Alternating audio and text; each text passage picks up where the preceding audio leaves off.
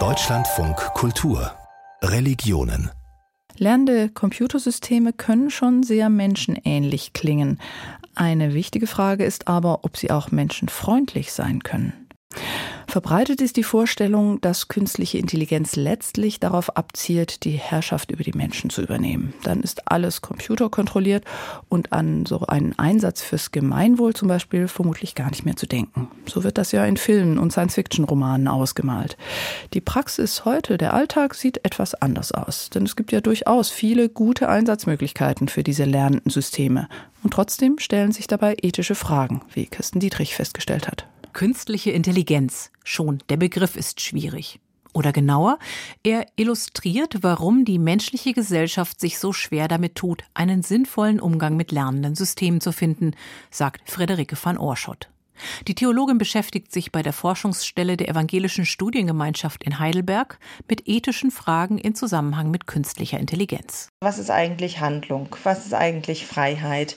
An welchen Stellen beginnt Subjektivität? für eine Maschine diskutiert oder für maschinelle Prozesse diskutiert, aber, und das wäre jetzt mein Punkt, erstaunlich abgekoppelt häufig von dem, was sozusagen die technologische Entwicklung tatsächlich leistet. Deshalb würde ich sagen, man hat es da mit einer Übertragung von anthropologischen Fragen auf maschinelle Prozesse zu tun, die sich eben über den Begriff nahelegen und nicht unbedingt über die zugrunde liegende Technik. Deshalb findet Friederike van Oorschot, die zentralen ethischen Fragen sind viel konkreter als eine eventuell einmal drohende Ablösung des Menschen durch die KI. Wir haben gerade eine breite Diskussion über diese Agency-Autonomie-Sachen. Und ich würde sagen, die verschleiert aber vielleicht auch ein Stück weit, dass wir eigentlich über Datenschutz reden müssten oder über ökonomische Steuerungsprozesse reden müssten. Künstliche Intelligenz. Vielleicht ist das einfach das falsche Label, vor allem wenn es um den Einsatz fürs Gemeinwohl geht. Denn da gibt es praktische Möglichkeiten, die viel kleiner und vor allem viel handhabbarer sind als die Entwicklung einer gottähnlichen Maschine. Das ist Frau Safar. Sie arbeitet seit über 20 Jahren bei der Caritas als Migrationsberaterin. Bei der letzten Weiterbildung lernte sie ihren Kollegen Herrn Reichel kennen. Beide stellten schnell fest, dass das Wissen der einen dem anderen in der Beratung geholfen hätte. So beginnt ein Videoclip, in dem der Deutsche Caritasverband sein Pilotprojekt Lernende Systeme in der Beratung vorstellt. Die KI findet heraus, wer die richtige Ansprechperson für meine konkrete Fachfrage in der Beratung ist, weil diese Person schon Erfahrungen mit ähnlichen Fällen gesammelt hat. Und das über die persönlichen Kontakte im Kollegenkreis hinaus, sagt Projektleiterin Angela Berger. Das ist sinnvoll bei einem so großen sozialen Träger wie der Caritas. Man habe beim Pilotprojekt zu künstlicher Intelligenz auch aus einem weiteren Grund bei der Beratungsarbeit angefangen, sagt Berger.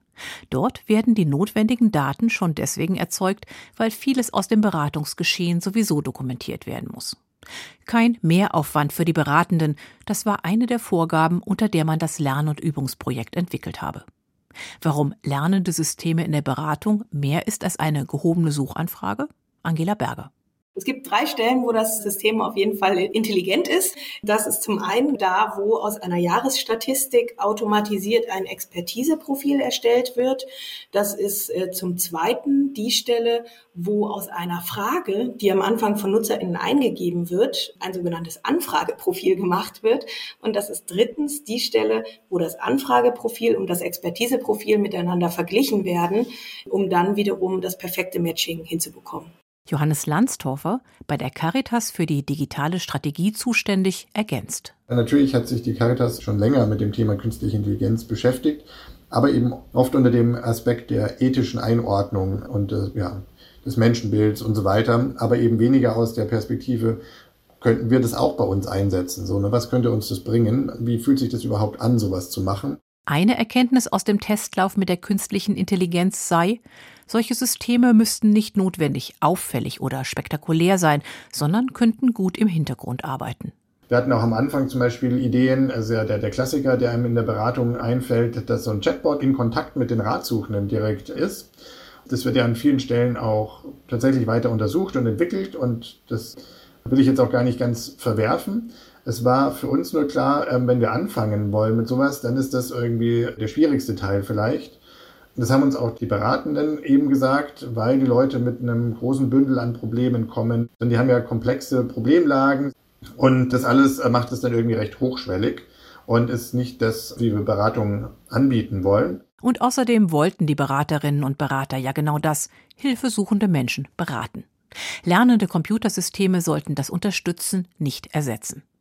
Vielleicht ist das eine der wichtigsten Aufgaben beim Umgang mit dem, was unter dem Sammelbegriff künstliche Intelligenz gefasst wird. Genau festzulegen, für welches Problem sie eigentlich eingesetzt werden soll. Ist der Einsatz dieses Systems wirklich die beste Lösung für ein gesellschaftliches Anliegen? Gibt es eine Rechtfertigung für dieses System? Und in vielen Fällen kann man sagen, nein. Also in vielen Fällen gibt es möglicherweise eine viel einfachere technische Lösung, die das Problem genauso lösen könnte, oder eine komplett untechnische Lösung, weil wir zum Beispiel entscheiden, dass bestimmte Bereiche der Pflege oder bestimmte Bereiche der Beratung oder bestimmte andere gesellschaftliche Entscheidungsbereiche Menschen vorbehalten bleiben sollen. Der Einsatz von künstlicher Intelligenz ist vor allem eine gesellschaftliche Frage, keine technische, sagt Theresa Züger. Sie forscht am Humboldt-Institut für Internet und Gesellschaft zu gemeinwohlorientierter KI. Dieser Einsatz von künstlicher Intelligenz für gesellschaftlichen Nutzen ist noch ein ziemliches Nischenthema. Die Entwicklung von KI liegt vor allem bei den großen Tech-Konzernen, konzentriert sich auf Bereiche wie Werbung, Verkehr und Waffentechnologie.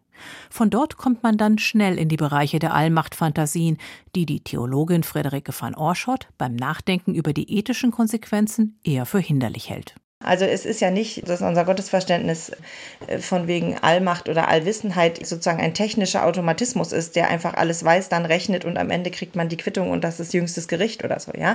Künstliche Intelligenz fußt auf Algorithmen und Mustererkennung. Menschliches Verhalten ist anders, unschärfer.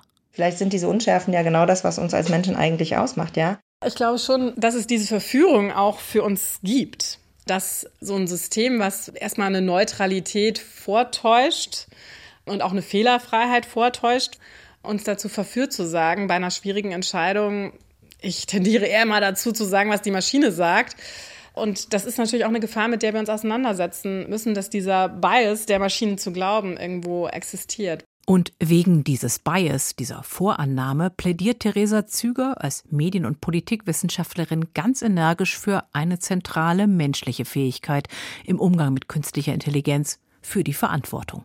Verantwortung kann zwar quasi ausgelagert werden, fällt aber letztlich immer wieder auf Menschen zurück deswegen ja, gibt es keine echte Verlagerung der Verantwortung, sondern wir entscheiden letztlich auch, welche Systeme wir einsetzen und damit quasi verschleiern wir vielleicht, wer im letzten Moment die Entscheidung trifft. Aber Verantwortung ist etwas, was nur Menschen tragen können.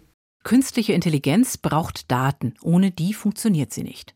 Wie diese Daten entstehen, wer zu ihnen Zugang hat und auf welche Problemlagen sie angewendet werden, all diese Fragen müssen bei der Entwicklung von lernenden Systemen beantwortet werden.